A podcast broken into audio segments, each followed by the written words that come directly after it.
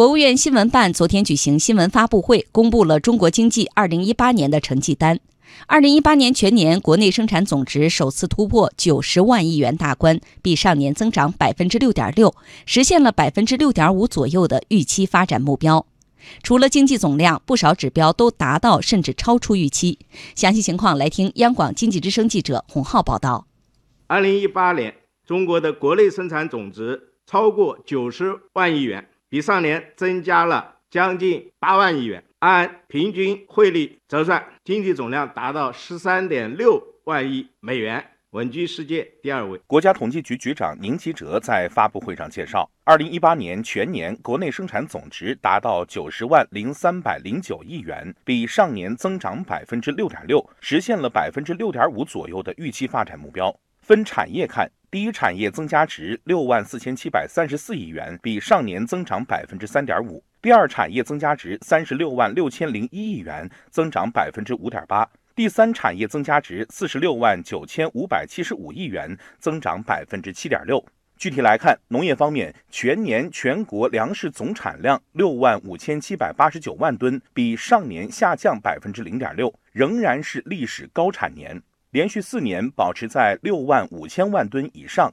工业方面，全年全国规模以上工业增加值比上年实际增长百分之六点二，增速缓中趋稳。一至十月份，全国规模以上工业企业实现利润总额六幺幺六九亿元，同比增长百分之十一点八。规模以上工业企业主营业务收入的利润率百分之六点四八。比上年同期提高零点一六个百分点。投资方面，全年全国固定资产投资不含农户达六十三万五千六百三十六亿元，比上年增长百分之五点九，增速比前三季度加快零点五个百分点。其中，民间投资三九四零五一亿元，增长百分之八点七，比上年加快二点七个百分点。在外贸领域。全年货物进出口总额三十万五千零五十亿元，比上年增长百分之九点七，贸易总量首次超过三十万亿元，创历史新高。数量增长、结构优化、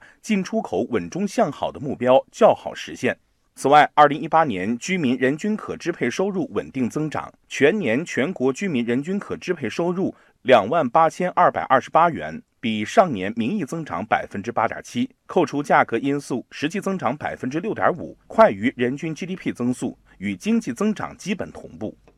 在昨天公布的一系列数据中，有一个令人印象深刻的亮点，就是2018年全年国内生产总值首次超过90万亿元。在国务院参事室特约研究员姚景元看来，这表明中国经济上了一个大台阶。在世界经济下行的背景下，中国依然是世界经济增长最强有力的发动机。这个九十万亿啊，应当说是中国经济上了一个大的台阶。把九十万亿换算成美元，大概是十三点六万亿美金，就是我们去年比前年一年的增量是一万四千亿美金，相当于世界上排行第十三的国家的年度总量。去年这一年，整个世界经济是萎靡不振，在不振状况下，我们中国为世界经济的增长贡献率达到百分之三十，它就又说明了中国现在仍然还是世界经济增长的最强劲有力的发动机。姚景元认为，这也为整个中国经济转型走向高质量发展奠定了重要的基础。当我们的量达到一定的这种程度的话呀。这个时候，我们才能讲究高速度向高质量发展。所以，九十万亿这个台阶上来，也为我们整个国民经济转型升级、走向高质量发展奠定了一个重要的基础和前提。消费现在是经济发展当中的一个亮点，而在二零一八年的成绩单上，消费数据同样闪亮。二零一八年社会消费品零售总额比上年增长百分之九，网上零售额比上年增长百分之二十三点九。中国民生银行首席研究员温彬认为，这些数据反映出我们的经济增长模式正在转变，居民消费正在升级。